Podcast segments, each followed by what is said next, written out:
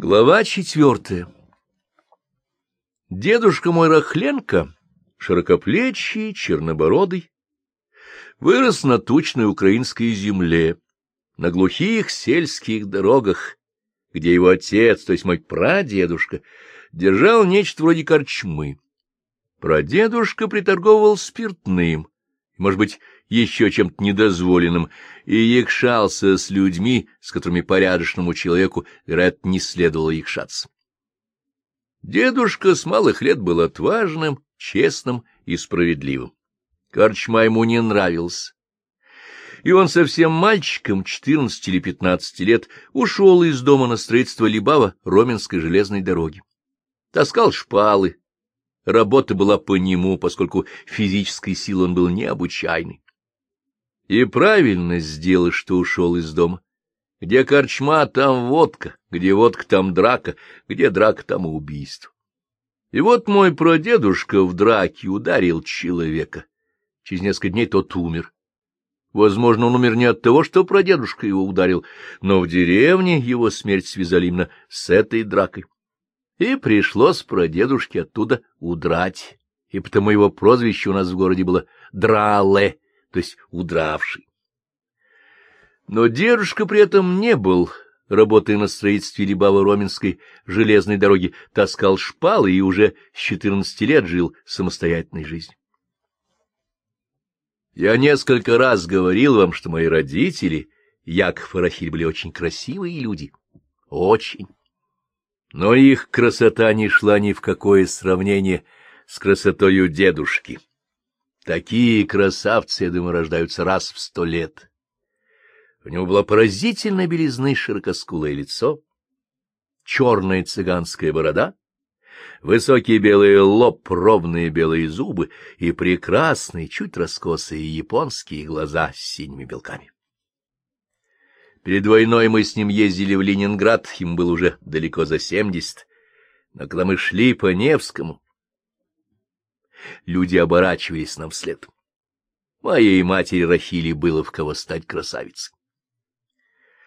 Строительство дороги кончилось, и дедушка уехал в Одессу, поступил в обувное дело и стал хорошим специалистом в этой области. Он был деловой, работящий, человек слова, не любил трепаться и, наверное, преуспел бы в Одессе. Но Одесса... Вы, наверное, слыхали про одесские погромы. А дедушка был не такой человек, что позволить себя бить и уродовать. Он сам мог изуродовать кого хотите. Но что он мог сделать? В конце концов ему вся эта музыка надоела, и он уехал в Аргентину. Прожил год, но там ему не понравилось. Во-первых, он, как и дочь его Рахиль, скучал по родине, был привязан к своим местам. Во-вторых, хотя он и славился деловой хваткой, но дельцом не был. Доверял людям, привык, чтобы доверяли ему, не умел ловчить, был прямой, ясный, открытый человек. А что ему могло быть ясно в Аргентине? Он не знал ни языка, ни людей, ни обычаев. Короче, он вернулся в родной город и стал заниматься сапожным делом, тем, чему выучился, живя в Одессе. И так как работу свою знал, а наша местность была богата скотом, и были кожевники, а со временем появился и кожевенный завод, то дедушка сразу понял конъюнктуру, и дело у него пошло. А потом подросли сыновья, стали помогать, и у него получилась хорошая сапожная мастерская. Что такое обувное дело? Я вам скажу так. Обувь, если хотите знать, самая ответственная часть человеческого туалета. А как к ней относится? Что такое сапожник? Это сапожник, рамку, вот что такое сапожник. Последний человек. Портной звучит хорошо. Пошить костюм, искусство. А сапожник... Туфли мы покупаем готовыми, а костюмы стараемся шить на заказ, а надо наоборот. Надо шить стандартные костюмы на разные комбинации роста и полноты, а еще лучше иметь готовый крой, полуфабрикат, чтобы за час-другой подогнать его на покупателя. Так, между прочим, и делается во многих странах. И в конце концов, если костюм на вас чуть мешковат, то это недостаток чисто эстетический. Просто вы не выглядеть таким Аполлоном, каким себя воображаете. Это наносит ущерб вашему самолюбию, но не здоровью. Другое дело обувь. Как практик с многолетним опытом я вам скажу. Ни одна часть тела так нечувствительна к одежде, как нога к обуви. Кто служил в армии, знает, главное — это сапоги. Когда шинель пригнана по фигуре, солдат выглядит молодцом, но если он выглядит и не таким бравым служакой, тоже ничего, воевать можно. Но когда жмет сапог, вы уж не солдат. Все полководцы, начиная с Юлия Цезаря, обращали внимание прежде всего на обувь. Говорю вам как специалист. Наши ноги настолько испорчены обувью, что нормальную, здоровую, правильную ногу можно найти только у новорожденных. Как только ребенок надел свой первый ботинок или первую туфельку, все, с этого момента он начинает уродовать ногу стандартной и модной обувью. На протяжении веков не обувь приспосабливалась к ноге, а нога к обуви. И к чему мы пришли? Какую ногу видит перед собой сапожник? Пальцы сжаты, искривлены, надвинуты друг на друга. Большой палец вместо прямого стал косым, маленький палец совершенно изуродован, приплюснут к четвертому. Нарушены и ось, и свод стопы, она потеряла свою эластичность и, значит, боится дороги. Сапожник видит мозоли, воспаление, нарывы и язвы, врастание ногтей, воспаление надкосницы, потертые пятки, плоскостопие. Картина самая неприглядная, и все из плохой, неправильной, чересчур стандартной, чересчур модной обуви. Извините, я долго задержался на этом, но у людей слабость говорить о своем деле. У кого что болит, тот о том и говорит, хотя, может быть, другого твои болячки не интересуют. Скажу только одно. Обувь должна сохранить стопу такой, какой ее создала природа. В идеале каждый человек должен иметь свою колодку, но против прогресса не попрешь, а прогресс — это массовое производство. Против моды тоже не попрешь. Так устроен человек. Всем подавай моду. И все же и при массовом производстве, и в индивидуальном пошиве надо помнить о главном — о ноге. В те времена, о которых я рассказываю, массовое производство еще не было так развито, и многие предпочитали шить обувь на заказ. По моде, конечно, но мода менялась не так часто, как сейчас. Дедушка поставил дело обдуманно. Любая кожа под боком. Он шил и мужскую обувь, и дамскую от начала до конца, от мерки до готового ботинка. Сам был мастер, и подмастерья были хорошие. И сыновья, хотя и не все, тоже пошли по сапожной части, и внуки. Я и старший мой брат Лева с тринадцати лет также стали работать у дедушки. Семья большая, а отец наш был, как вы знаете, человек без профессии. Тогда, это уж было при советской власти, разрешали подросткам работать с четырнадцати лет. Но дедушка был кустарь, и мой отец числился кустарем, и мы с братом Левой помогали как члены семьи. Чувствуете ситуацию? Отец в мастерской на таком же положении, как и мы, на вторых ролях делал второстепенную работу прибивал каблуки, подошвы, пришивал пуговицы, записывал размеры, когда дедушка снимал мерку. В общем, не слишком солидные занятия и не слишком солидные коллеги, собственные малые дети. Но ничего не поделаешь, деваться некуда. И хотя мы жили с дедушкой под одной крышей, жили одной семьей, но крыша крышей, семья семьей, а дело делом. И для дедушки дело было на первом плане. На его деле держалась семья, и семьи его детей, и семьи его подмастерьев. Дедушка сам работал, не разгибая спины, и от других требовал того же. Никому не делал скидки, не давал поблажки, ни сыновьям, ни внукам, ни подмастерьям, ни зятю. Если зять плохо прибил каблук, то дедушка мог отшвырнуть ботинок, и отец его поднимал. Это было довольно унизительно, тем более что сапожник отец был никакой. Его продукция то и дело летела в угол. Но он понимал, что дедушка делает это не со зла, а требует настоящую работу, и надо работать и терпеть. И он работал и терпел. Сложнее обстояло дело во второй половине дома. Первая половина была мастерской, вторая — жилая. И вот в этой второй половине дело обстояло сложнее, тем более что там жили две семьи — дедушкина семья и наша семья. В дедушкиной семье дедушка был сам восьмой, в нашей пока пятеро, чертова дюжина. И все люди с характерами, часто неотесанными. Это, знаете ли, неблагопристойный немецкий докторский дом. Это дом сапожника в маленьком городке на Украине. Этот дом был целый мир, и приспособиться к этому миру отцу было нелегко. Жену себе дедушка взял из Гомеля. Он много ездил, если добрался до Аргентины, о Гомеле говорить нечего. В Гомеле бабушка работала в парикмахерской, делала парики. В то время набожные женщины носили парики.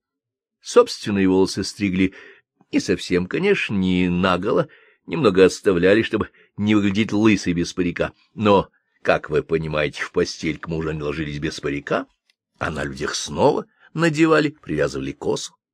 Откуда это взялось, я не знаю, так предписывал религиозный обычай. Итак, бабушка в девушках жила в Гомеле, работала в парикмахерской, где они с дедушкой и когда-то встретились, влюбились друг в друга и решили пожениться. Для дедушки это было совсем непросто. Красавец много разъезжал, привык к холостой жизни. И понимаете, какой холостой жизни. От женщин у него отбоя не было. Им было нелегко поставить на этом крест, нелегко было завязать, как теперь говорят. Однако он решил поставить крест, завязать, жениться на бабушке. Но и для бабушки выйти замуж за него тоже была проблема, но совсем иная. Его отец был ломовой извозчик, а в то время цеховые связи были очень крепкими. Ремесленники часто жили на одной улице, женили своих сыновей на дочерях соседей, таким образом объединялось и укреплялось их дело. К бабушке, как дочери ломового извозчика, сватался тоже сын ломового извозчика, сам ломовой извозчик. И вот этот ее жених уговорил своих собратьев по цеху отколотить дедушку, чтобы тому было неповадно отбивать чужих невест, тем более из другого города, из другого цеха. Приехал как дедушка в Гомель, зашел к бабушке, посидели, потом бабушка пошла проводить его на вокзал, и тут вот на вокзале извозчики набросились на дедушку. Вы видели когда-нибудь, как дерутся ломовые извозчики?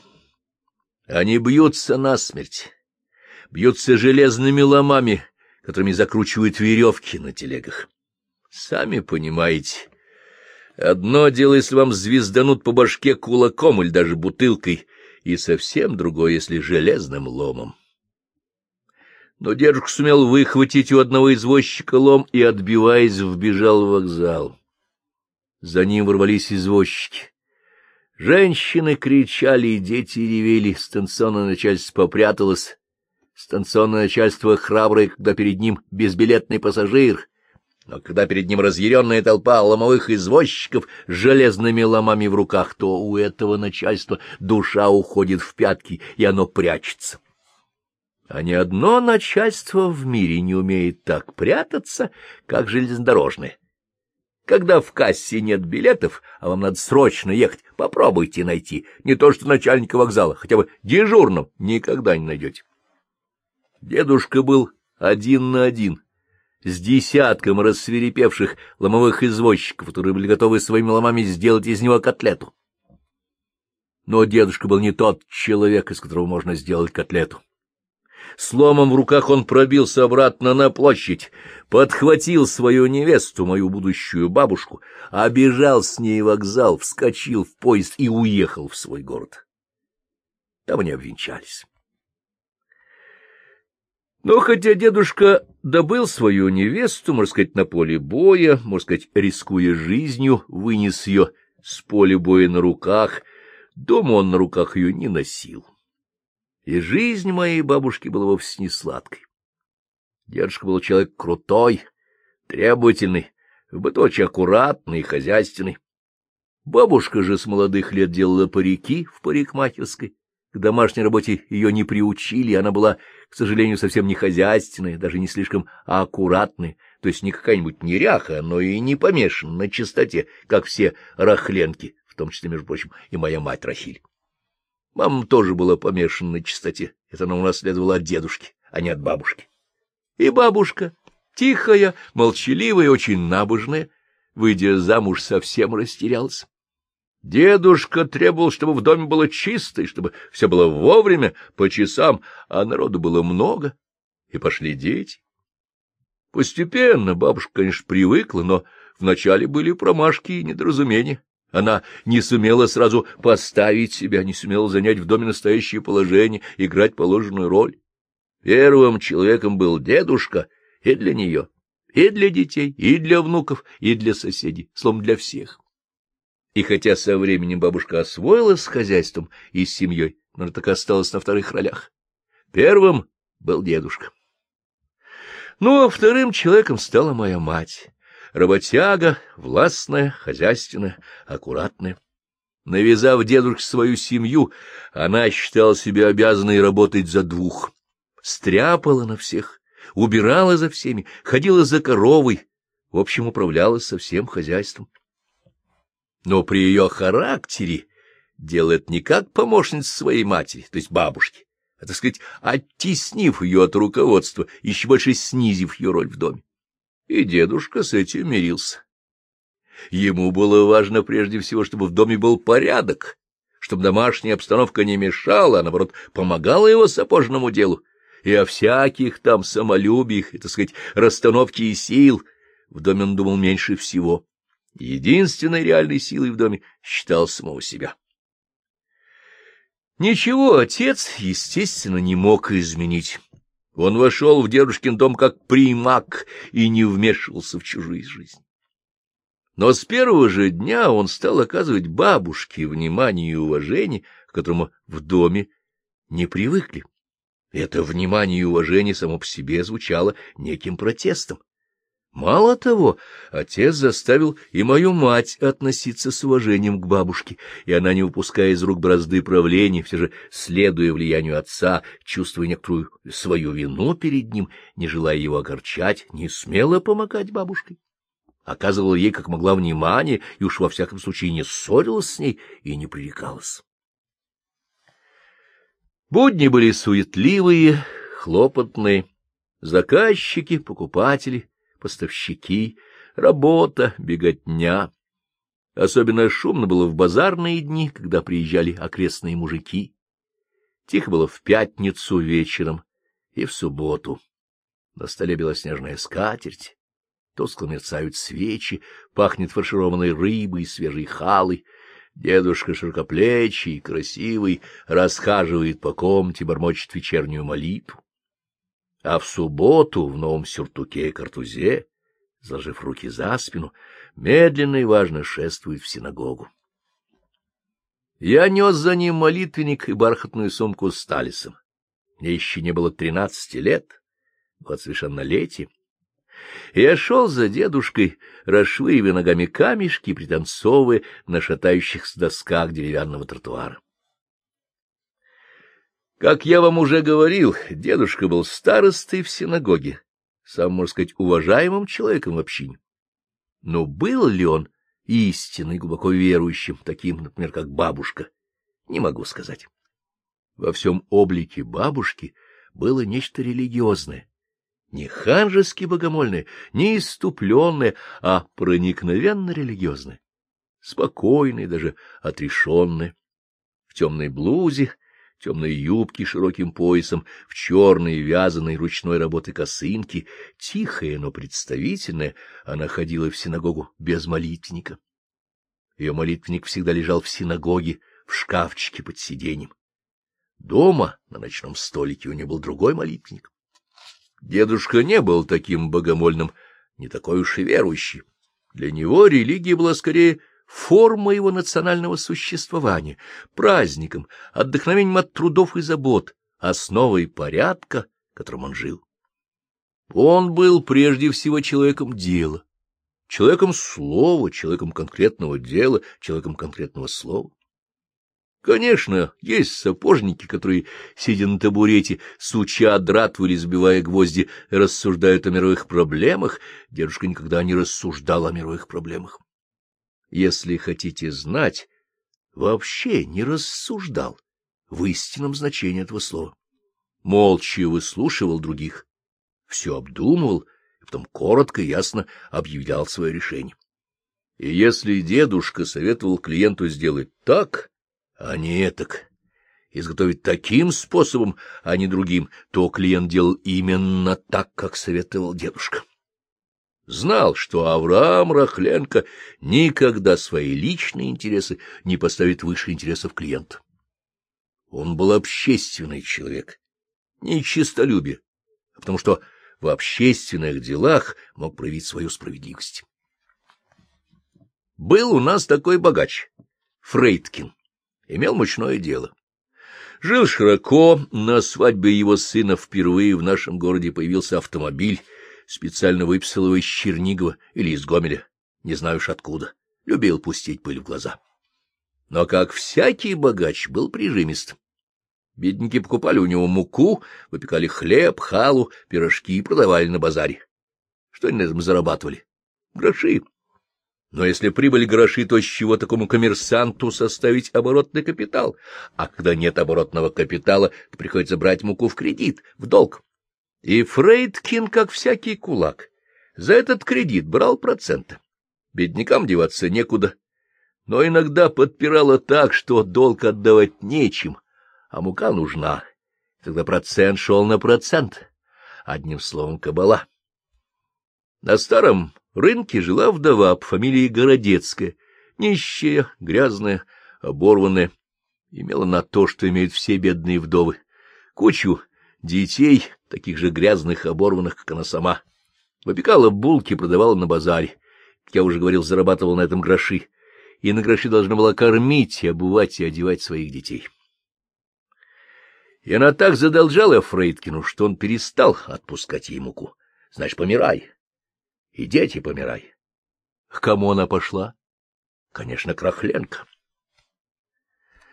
Дедушка встает с своего табурета, снимает фартук, идет к Фрейдкину в лабаз и говорит. — Процент-то ей простишь. Долг ее выплачу я, а два пуда муки ты ей выдашь бесплатно.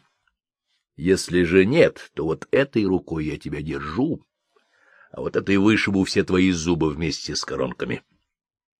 И Фрейдкин простил женщине процент, выдал два пуда муки бесплатно. Городецкая снова начала торговать на старом базаре пирогами и булками, и, конечно, на весь базар прославляла дедушку. Как все такие несчастные вдовы, она была женщина голосистая. Отчетливо помню такой случай, хотя я был тогда совсем ребенком. Рядом с нами жил шорник, Сташенок Афанасий Прокопьевич, белорус, изготовлял, что положено шорнику, сбрую упряжную, верховую, хомуты, постромки и шлии, вожжи, седла, даже отделал экипажи кожей и обивкой. Шорник — профессия родственная сапожной, разница только в игле. Шов сапожника должен быть плотный, не пропускать пыли и воды, нитка должна полностью заполнять прокол, а шорник этим не связан и употребляет шило. Но материал у них один — кожа, и поэтому у дедушки с этим шорником Сташенком была некая кооперация. Что не нужно одному, отдавалось другому, тем более соседям. У дедушки был большой двор и большие сараи, и Сташенок — этими сараями пользовался, у него было много кожевенного товара, и он полностью доверял дедушке. Они прожили рядом тридцать лет, и за эти тридцать лет не сказали друг другу и тридцати плохих слов. И вот однажды приезжают два цыгана, один дедушкин знакомый по имени Никифор, другой незнакомый. Заехали во двор, поставили телегу. Никифор заказал у дедушки сапоги, взял какой-то товар у Сташенко, погрузил в телегу и выехал со двора. Но тут прибегают сыновья Сташенки и говорят, что цыгане что-то у них украли. Дедушка выходит на улицу, останавливает телегу и под сеном находит ворованное. Собирается толпа, хотят бежать за полицией. Но дедушка запрещает. Никакой полиции. Он приказывает отнести ворованное на место, потом спрашивает у знакомого цыгана, как рассчитываться будем Нечипору. Тот молчит, что ему говорить. Тогда дедушка ударяет его так, что Никифор летит на землю, и изо рта, и из носа у него идет кровь. Второго цыгана незнакомого дедушка не тронул. Он бил не за воровство, а за предательство. Вот такой человек был дедушка Рахленко. Именно его усилиями в городе была построена новая синагога, когда старая пришла в ветхость и стала мала и тесна, поэтому ее избрали Габбе, старостой, в первый же праздник Пурим. Вы знаете, что такое Пурим? Это самый веселый праздник из всех праздников. По библейскому преданию у персидского царя Ахашверона, или по нынешнему Ксеркса, был министр Амман, который добился у царя согласия на поголовное истребление всех евреев. Но жена царя, красавица Эсфирь, уговорила царя отменить указ и, наоборот, казнить мерзавца Амана. Вот в честь этого события и празднует веселый праздник Пурим. Поют, танцуют, бьют в колотушки. И вот в первый же после постройки синагоги праздник Пурим принесли в синагогу кресло, посадили дедушку и на руках несли его до самого дома. Впереди шли люди, пели, танцевали, били в колотушки. Такую честь оказали дедушке. Население нашего города было смешанное, то дружное. Жили в мире русские, украинцы, белорусы, евреи. Тут же неподалеку шесть немецких сел, предких немцев, родом из Франкфурта на Майне, были поселены здесь Екатериной II. До этого, в XVII веке, в здешние леса переселились раскольники-беспоповцы, а на железной дороге в депо работали поляки, высланные сюда после восстания 1863 года. В общем, население пестрое, но вражды, национальной розни никакой. Достаточно сказать, что у нас ни разу не было погрома. После революции 1905 года, когда началась реакция, к нам приехали погромщики. Но на улицу вышел мой дедушка Рахленко с сыновьями. А ков был дедушка, какие у него были сыновья, вы можете судить по этой фотографии. Вот, это не сапожники, а Ильи Муромцы. Вышли кожевники, мясники, столяры, ломовые извозчики, грузчики со станций, народ отборный, здоровенный, у кого палка, у кого топор, у кого дубина или оглобля. На помощь пришли деповские рабочие, тоже не с пустыми руками пришли, и погромщики едва унесли ноги. Но в нашем городе не было церкви. Представьте себе! Возникни наш город из какого-нибудь села, церковь была бы обязательно, в каждом селе есть церковь. Но город наш был сначала местечком, Затем, когда провели железную дорогу и построили тепло, стал железнодорожным поселком, из железнодорожного поселка превратился в город, и церкви не было. Молиться ходили в соседнюю деревню Носовку. Собирали, конечно, пожертвования на храм Божий, и их собирали бы еще лет двадцать. Что делает дедушка? Он заставляет Циммермана, богатого торговца строительным материалом, Алешинского, владельца скобяного магазина и других купцов, отпустить материал на строительство церкви как бы в кредит, а потом деньги не брать. И церковь была построена. Когда был молебен ее освящение, то батюшка в своей проповеди упомянул про мещанина Рахленко, который хотя и иудей, но старание его угодный Богу.